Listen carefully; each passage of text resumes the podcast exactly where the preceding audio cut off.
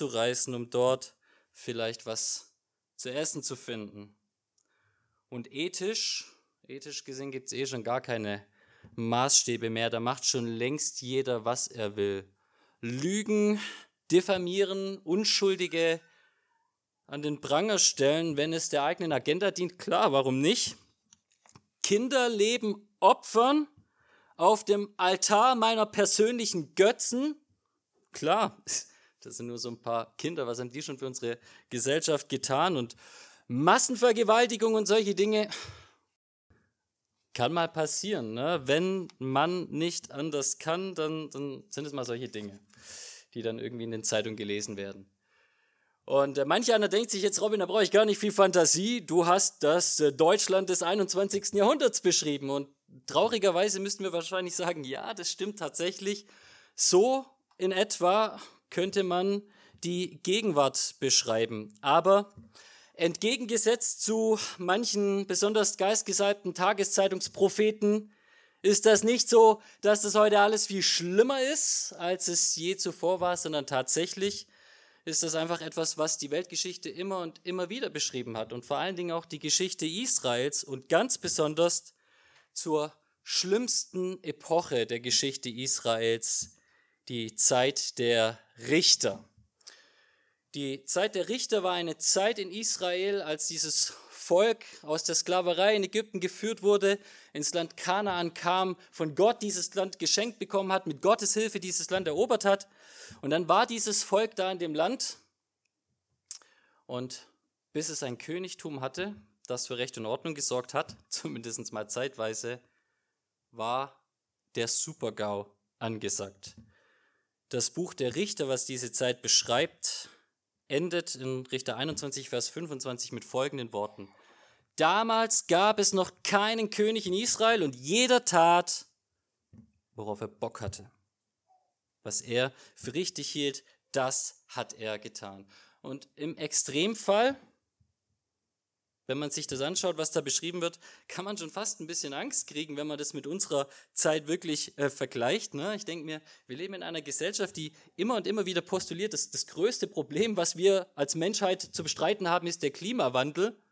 Und dann die Lösung ist, eine 20-jährige oder 18-jährige wissenschaftlich völlig unausgebildete Frau ist die perfekte Person, der wir jetzt folgen sollten in dieser Frage und überhaupt die Problemlöser, auf die wir schauen und die jetzt die großen Vorbilder sind, was machen die? Die kleben sich auf die Straße oder, besonders kreativ, sie schütten irgendwelche Tomatensuppen über irgendwelche Gemälde und so lösen wir die Klimaproblematik was um alles in der Welt ist das für eine gestörte Gesellschaft, in der wir leben? Und es ist im Endeffekt genauso gestört und genauso kaputt wie das, was wir da sehen. Oder dann denke ich mir, wir leben in einer Gesellschaft, wo man nicht mal mehr weiß oder es nicht wissen will, was eine Frau ist, was die Definition einer Frau ist. Da schlittert man drum herum und dann kommen solche Formulierungen wie Menschen mit Uterus.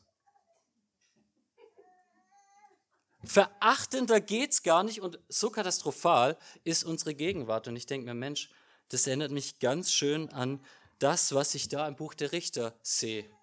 Und dann stellt sich für uns Menschen natürlich die Frage, ganz besonders für uns als Volk Gottes, als Christen, gibt es überhaupt noch irgendeine Hoffnung?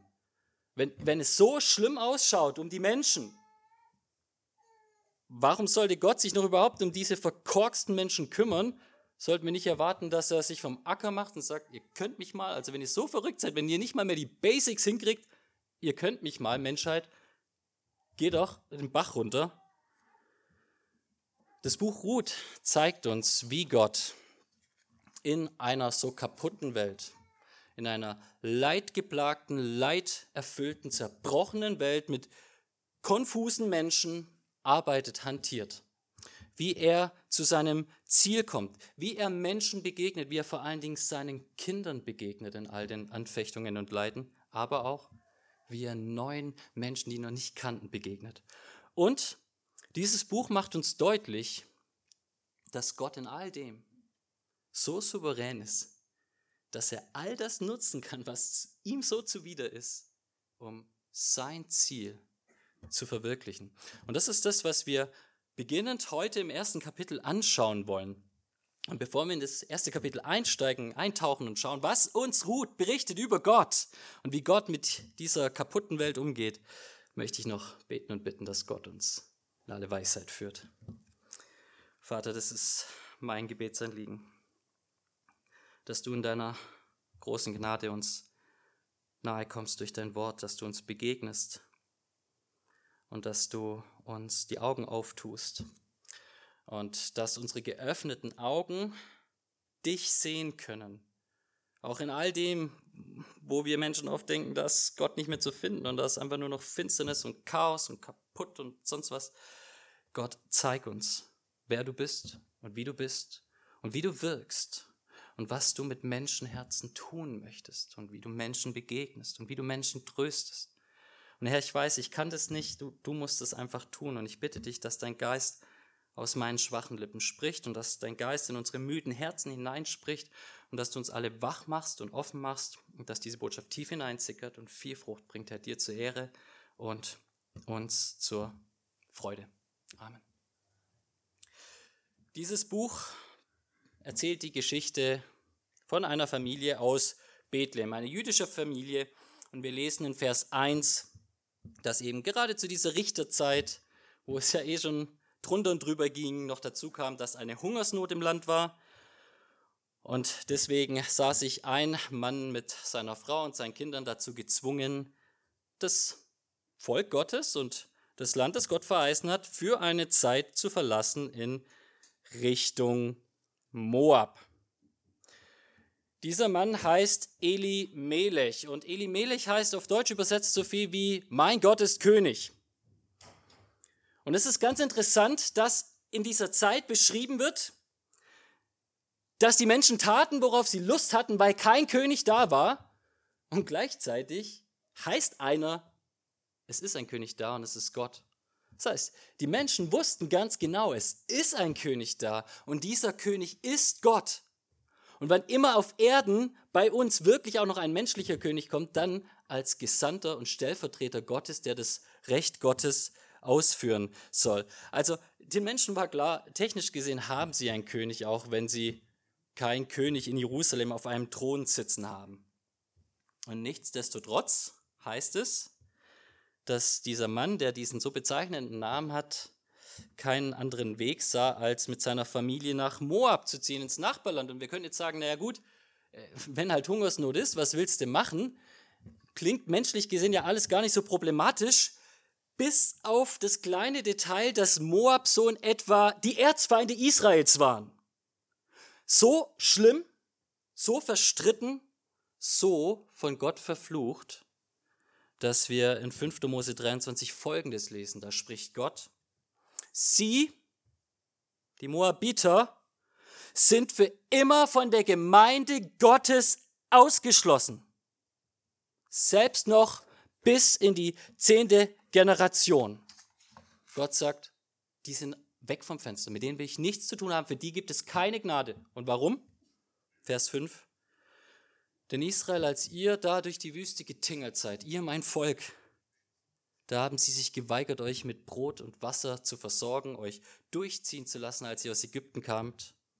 Und noch schlimmer, sie haben einen Propheten Gottes missbraucht und versucht, durch ihn euch zu verfluchen, durch Biliam. Vielleicht kennt der ein oder andere von euch die Geschichte.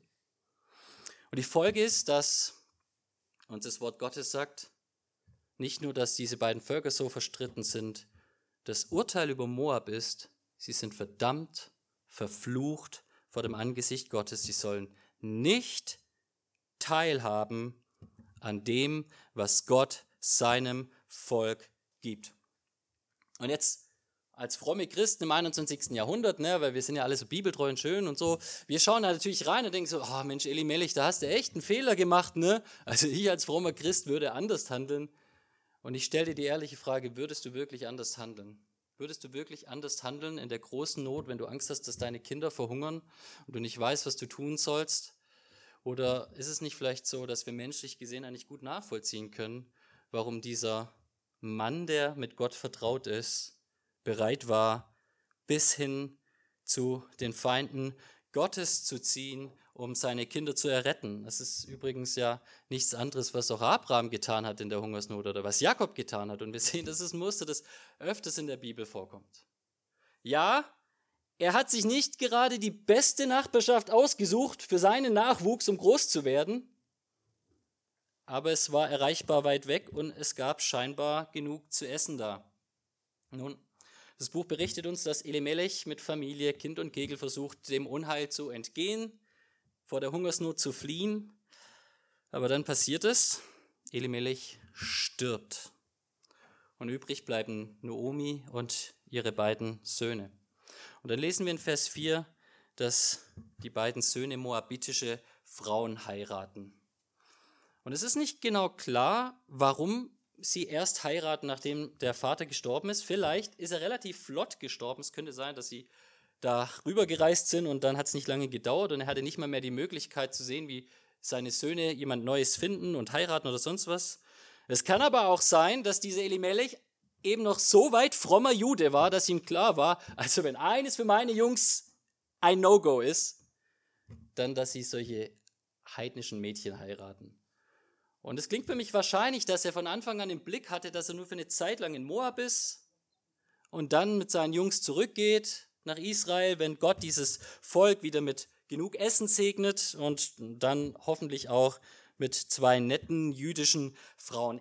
Ich schätze mal, das war so geplant von Elimelech. Es kam anders. Er ist gestorben und seine beiden Jungs heiraten diese heidnischen Frauen. Und dann lesen wir aber, das Unglück geht weiter. Vers 5. Zehn Jahre sind sie dort in Moab und dann sterben auch Machlon und Kilion, die beiden Söhne. Und übrig bleibt Noomi, die Frau von Elimelech und ihre beiden Schwiegertöchter. Was diese Geschichte uns berichtet ist, da ist diese Familie und ein Leid jagt das andere.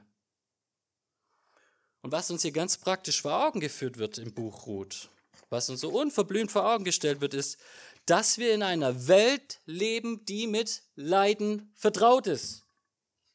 Leid ist integraler Bestandteil einer kaputten und gefallenen Welt.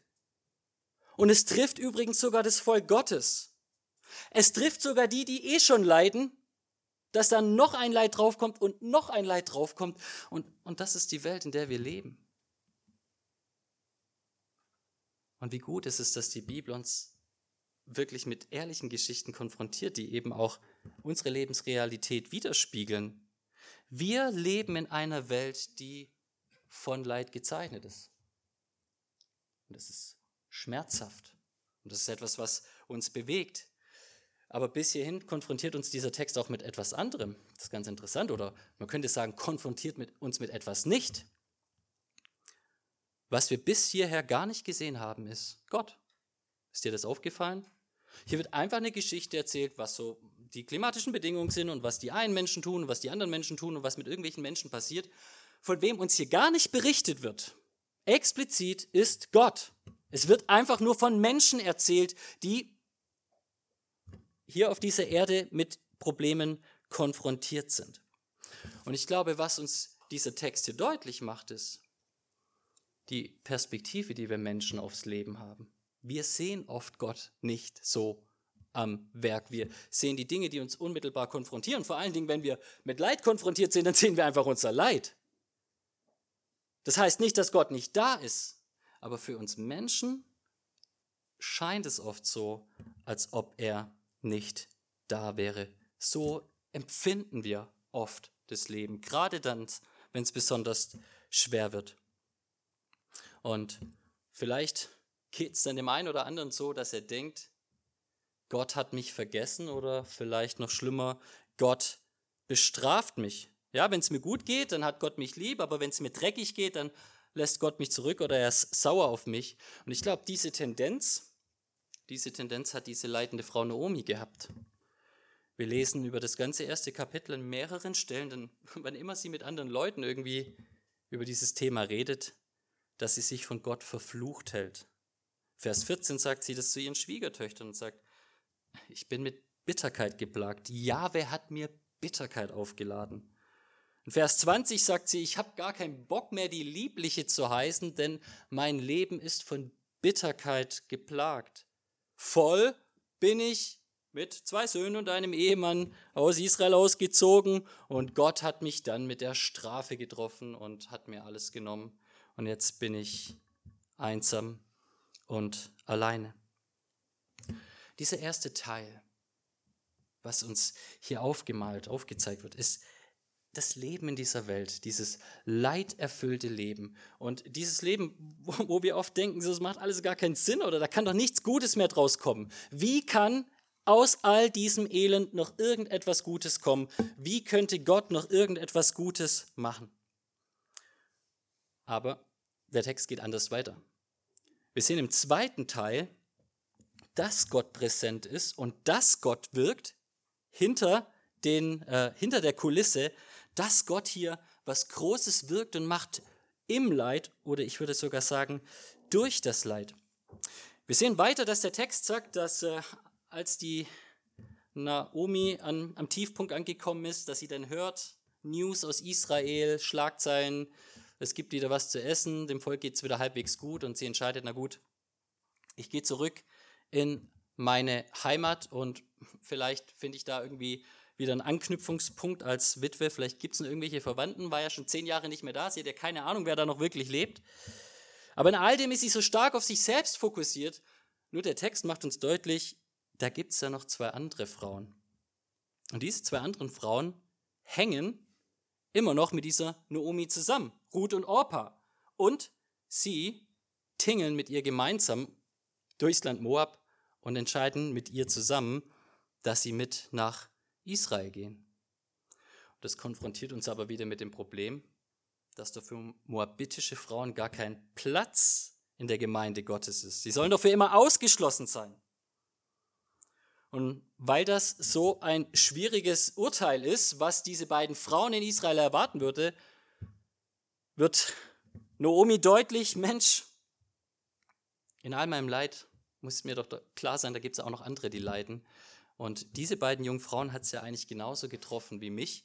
Die sind ja genauso kinderlose Witwen wie ich. Und sie sagt, Mädels, ich weiß, uns alle hat wirklich ein großer Schicksalsschlag getroffen, aber ihr seid noch jung, ihr seid noch knackig, ihr seid zwei tolle Frauen.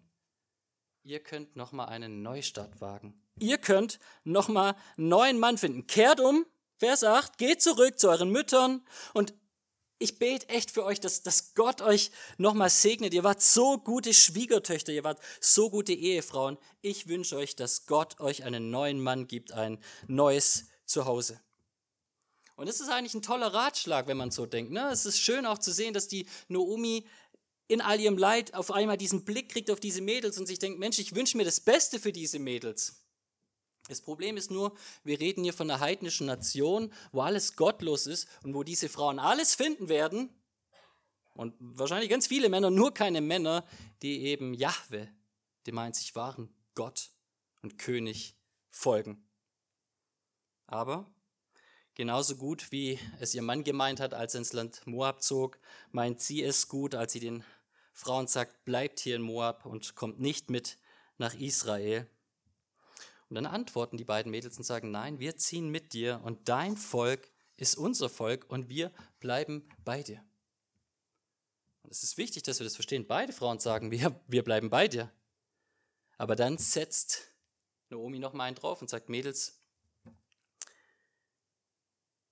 ihr werdet da nicht heiraten können. Na, ihr meint jetzt vielleicht, okay, ob ihr jetzt hier einen Neustart macht oder da, ist egal das funktioniert nicht so ganz in Israel.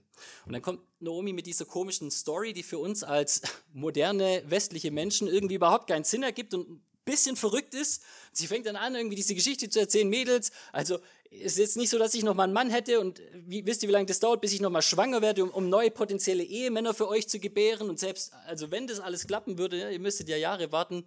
Wir denken, voll die verrückte Geschichte, wie kommt die Alte darauf, dass das die Option für die Mädels ist? die kommt darauf, weil sie weiß, dass eine moabitische Frau nicht einfach so einen jüdischen Mann in Israel kriegt. Dass ihre beiden Söhne dort in Moab Moabiterinnen geheiratet haben. Okay, sowas passiert aber in Israel. Und nicht nur zwei moabitische Frauen in Israel, wo diese Männer viel lieber irgendeine jüdische Frau heiraten, dann hat auch noch eine Witwe da dazu. Es ist nicht nur eh schon ausgeschlossen, dass da überhaupt einer ist, der euch in Betracht ziehen würde. Es gibt noch darüber hinaus so ein Prinzip der sogenannten Schwagerehe bei uns im Volk. Wir müssen verstehen, damals, wenn eine Frau ehelos war oder keine Kinder hatte, dann war das nicht einfach nur so, dass sie halt alleine war und das ist echt bedauernswert oder so, sondern das hat geheißen, sie hat überhaupt gar keine soziale Absicherung oder irgendetwas gehabt. Damals gab es nicht so ein, ich weiß nicht, was, was haben wir, Bürgergeld oder eine Sozialwohnung oder sonst was. Wenn du als Frau damals keine Familie hattest, dann hattest du entweder die Option, Bettlerin zu werden oder Hure. Du hattest kein Sozialnetz, keine Absicherung. Die Menschen damals waren generell von der Familie abhängig, aber ganz besonders die Frauen. Und die Naomi sagt sagte, Mädels, ich war zehn Jahre nicht mehr daheim, glaubt ihr, ich habe da noch irgendeinen Verwandten? Äh, keine Ahnung, weiß ich nicht. Und, und selbst dann, glaubt ihr, es ist da noch einer, der dann bereit ist, auch euch zu nehmen? Mädels, die Sache ist aussichtslos. Wenn ihr mit mir kommt, dann werdet ihr als arme Bettlerinnen euer restliches Dasein fristen. Und erst da heißt es in Vers 14, die eine nimmt Abschied und die andere klammert sich weiter fest an Naomi. Und hier kommt jetzt die große Frage, wo um alles in der Welt ist der Unterschied zwischen Ruth und Orpa, dass die eine sagt, okay, für mich ist das Beste, ich bleibe hier in Moab und die andere sagt, ich ziehe mit dir. Und die Antwort darauf finden wir in den Versen 15 bis 19, die renommierten bekannten Verse. Und ich lese einfach einmal ganz vor. Nehme euch mit hinein. Ihr habt sie wahrscheinlich schon selbst auf irgendwelchen Hochzeiten mehrmals gehört. Ruth 1, 15 und folgende. Noomi redete nun wieder nochmal zu Ruth. Du siehst, deine Schwägerin ist heim zu ihrem Volk und ihren Göttern gekehrt. Kehr doch auch um und mach es so wie sie. Aber Ruth sagte, dränge mich nicht, dich zu verlassen. Ich gehe nicht weg von dir. Denn wohin du gehst, dahin gehe auch ich. Und wo du bleibst, da bleibe auch ich. Dein Volk ist mein Volk und dein Gott ist mein Gott. Wo du stirbst, da will auch ich sterben und begraben werden. Jahwe mag mir antun, was er will. Nur der Tod wird mich von dir trennen. Als Naomi das sah, dass Ruth so fest entschlossen war, gab sie auf, sie weiter zu überreden. Und so kamen beide zusammen nach Bethlehem. Das sind diese bekannten Verse. Wenn wir über Ruth reden, dann denken wir meistens über diese Verse nach. Und gewöhnlich ne, ist die Antwort, was war so besonders an Ruth? Dass sie halt eine tolle Frau war. Ne, wir lesen hier diese Verse, die ist so treu und, und, und, und richtig äh, toll, diese Ruth, und hängt an, an dieser alten Frau. Und wir denken, wow, das herausragende Charakteristikum, die, äh, die herausragende Eigenschaft von Ruth ist, dass sie halt eine tolle Frau war. Tatsächlich glaube ich aber, dass der Text uns etwas ganz anderes mitteilt. Denn wir erinnern uns in Vers 8, als noch beide da waren, da sagt die Naomi, Ihr wart beide traumhafte Schwiegertöchter. Ihr habt beide eure Männer super versorgt und ich war stolz auf euch. Beide als meine Schwiegertöchter. Und, und es wird deutlich, was die Ruth so ausgezeichnet hat, war nicht unbedingt, dass sie eine tollere oder bessere Frau war als die Naomi. Als nächstes könntest du sagen, na gut, vielleicht hatte die, die Ruth mehr so, so einen Israel-Hang, ne? Dachte sich, ja, das Volk Gott ist cool und so. Wir lesen aber von beiden, als Naomi ins Jahr eindringt, dass sie sagen beide, nein, wir wollen zu deinem Volk gehen, mit dir dorthin. Und dann stellen wir fest, okay, dieses ganze Israel-Thema ist irgendwie auch nicht das Ausschlaggebende. Was um alles in der Welt hat die eine dazu getrieben, zu bleiben und die andere zu gehen? Und dann schauen wir weiter. Erst als es diese Verheißung gibt in Israel, gibt es keinen Mann für euch. Und jetzt könnte man sagen, na gut, der große Unterschied ist, dass die Orpa halt unbedingt heiraten wollte und die Ruth halt auch irgendwie als Single klarkommt. Die Realität ist, wenn wir die Geschichte beide, weiterlesen, dass beide heiraten und heiraten wollen. Der Unterschied zwischen beiden Frauen wird hieran deutlich. Als Noomi sagt, Orpa ist zurückgekehrt, schau mal, wie sie beschrieben wird. Du siehst, deine Schwägerin ist heim zu ihrem Volk und zu ihren Göttern gekehrt. Und dann, wie antwortet Ruth? Ich gehe nicht, denn dein Volk ist mein Volk und dein Gott ist mein Gott. Was uns diese Geschichte hier erzählt ist, dass da diese heidnische Frau ist. Und diese heidnische Frau lernt einen gläubigen Mann kennen und das Wunder passiert, sie bekehrt sich zu Gott. Durch diese Begegnung mit der Familie von Elimelech lernt ein Mädchen, das so gottlos verloren war in Moab, Gott kennen. Und sie lernt Gott als etwas so Herrliches kennen, als etwas so Großartiges kennen, dass sie sagt, so sehr ich mir es auch wünsche, noch eine Familie zu kriegen und all die schönen Dinge auf dieser Welt zu erleben, lieber verzichte ich darauf, wenn ich Gott gewinnen kann, als alle Welt zu gewinnen und diesen Gott zu verlieren. Es erinnert mich ein bisschen an die Geschichte von Mose und da ist es andersrum erzählt.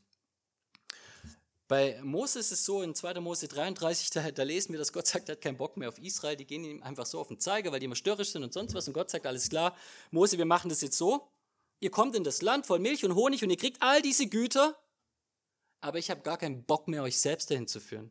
Ich gehe, Mose, ich schicke euch noch irgendeinen Engel, der das macht und so, damit es wirklich alles in trockenen Tüchern ist, aber ich bin weg. Ich habe keinen Bock mehr auf euch. Und wisst ihr, wie Mose antwortet? Mose sagt, Gott, was bringt uns das alles? Milch und Honig und all dieser Überfluss, wenn du nicht mit uns gehst. 2. Mose 33, 15. Mose entgegnete zu Gott, wenn du nicht mitgehst, Gott, dann bring uns lieber nicht von hier weg. Und was uns hier diese Geschichte im Kern also deutlich macht, ist, ist das, was eigentlich die Geschichte der ganzen Bibel ist. Dass sie uns deutlich macht, das Größte und das Herrlichste und das Schönste, was uns Gott zu bieten hat, ist Gott. Und was das Problem dieser Welt ist, ist, dass die Menschen alles Mögliche an die Stelle von Gott gesetzt haben. Und das lieber als ihren Gott ehren, anbeten, lieben, wertschätzen und ersehnen. Aber hier ist ein Mensch. Und du denkst, was soll diese Leitgeschichte? Und du siehst, irgendwie gebraucht Gott diese Leitgeschichte, damit eine Familie, die Gott kennt, von da hinkommt zu dieser Frau, die Gott noch nicht kennt, aber die Gott schon ganz klar als, seine, als sein Kind sieht und weiß, oh Mädchen, du gehörst zu mir, ich liebe dich und ich werde dich heimholen zu mir. Und du siehst, wie dieses Mädchen Gott kennenlernt und sagt, ja Gott, und mehr will ich gar nicht als dich. Und wenn ich dich habe, dann ist es besser als alles andere, was mir diese Welt bieten kann. Das ist wie Paulus in Philippa 3 sagt. Egal, was mir vorher Gewinn war, jetzt erachte ich es für Verlust. Ja, alles ist Verlust im Vergleich zu der unübertrefflichen Größe der Erkenntnis der Herrlichkeit Christi. Wenn wir die göttliche Perspektive sehen, dann sehen wir, wie hier Gott ein scheinbar verlorenes Mädchen, hoffnungslos verlorenes Mädchen, zu seiner Tochter macht. Aber das ist nicht alles. Ich möchte schließen mit dem ganzen Punkt, äh, dass äh, diese Tochter ja am Ende dieses Buches Mutter wird und in einen Stammbaum hinein verzeichnet wird. Dieses Buch endet mit dem Stammbaum Davids, des Königs. Eingangs wird gesagt, es war die Zeit, als noch kein König da war, und am Schluss wird uns gesagt, aus dieser moabitischen Frau kommt der große König. Und was hier gemacht wird, was Gott eigentlich macht, ist nicht nur, dass er das Geschick von einzelnen Menschen lenkt und hinter dem Leid manchmal größere Pläne hat und Schach spielt wie vielleicht, ne, ich, ich bin voll erbärmlich in Schach, aber Gott spielt Schach wie Magnus Carlsen, dass er so 100 Schritte voraus irgendwie einen Plan hat, wie, wie in all diesem Leid diese Frau in sein Volk kommt. Gott hat noch viel größere Pläne. Er hat globale Pläne. Wie dieses kaputte Erdreich, das fernab von der Herrschaft Gottes ist, den König aller Könige bekommen soll, den er verheißen hat, den Samen der Frau, der geboren werden soll. Und jetzt sind wir hier in Israel und das Volk ist im Land, aber es ist kein Same in Sicht. Und Gott sagt, ich sorge dafür, dass aus den undenkbarsten Leuten, aus einer Hure wie Rahab und aus einer Heiden wie Ruth, der König der Welt, der Erlöser der Welt geboren werden soll. Und wir müssen verstehen, dieses Buch, da der Stammbaum am Schluss dran steht, macht uns deutlich, das wurde nicht zur Zeit der Richter geschrieben, sondern zur Zeit der Könige, weil ist ja schon alles klar. Das ist die Geschichte von Ruth, das ist die Ururoma von David. Die Geschichte erzählt das, um uns deutlich zu machen, dass Gott das alles im Blick hatte, wo die Menschen noch überhaupt gar keine Ahnung davon hatten.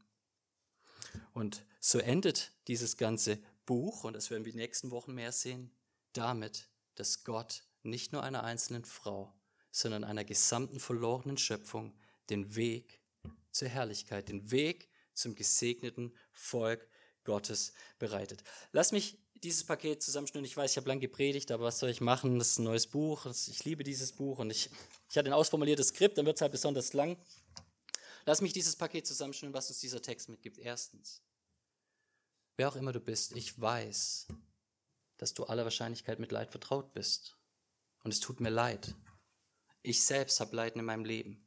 Und dieser Text sagt uns, das ist normal. Es, es gehört zu dieser gefallenen und kaputten Welt. Und ich kann dir nicht verheißen, dass Gott dir dein Leid nimmt.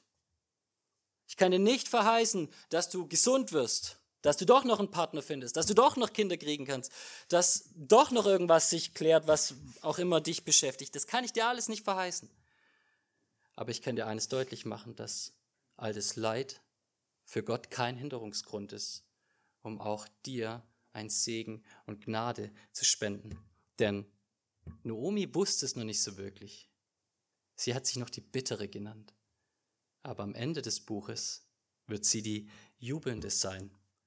Das ist das Erste. Leid ist Teil dieser Welt. Zweitens, Gott kann aus dem Leid einfach Sinn schaffen, wo wir keinen Sinn sehen.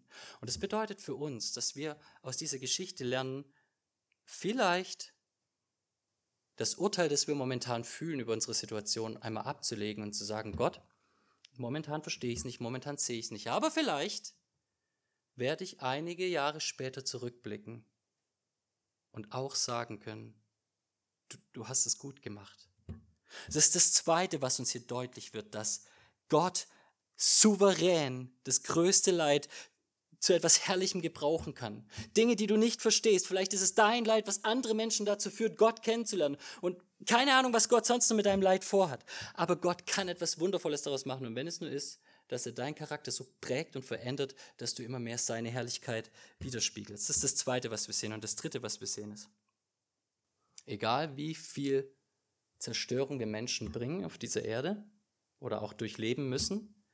Gott hat den Masterplan der Erlösung geplant vor Grundlegung der Welt, bevor die Welt kaputt gegangen ist. Und er hat seinen Sohn in Raum und Zeit gesandt, um diese Welt zu erlösen. Und er hat alles vorbereitet dazu. Er hat alles gemacht, dass Christus in die Welt kommt, dass Christus geboren wird. Und dann hat er alles gemacht, dass dieser Christus am Kreuz ein für alle Mal das Leid dieser Welt auf sich nimmt und zahlt und stirbt dann aufersteht, nun ewig lebt, damit alle, die an ihn glauben, Erlösung finden dürfen in seiner Gegenwart. Ihr Lieben, dieses Buch, tausende Jahre her, ist so aktuell. Und ich hoffe und ich wünsche, dass auch du sehen darfst, dass Gott, der allmächtige Souveräne, Gnade wirken kann, auch gerade dann, wenn du meinst, dass er dich verlassen hat, weil er gut und gnädig und souverän ist. Amen.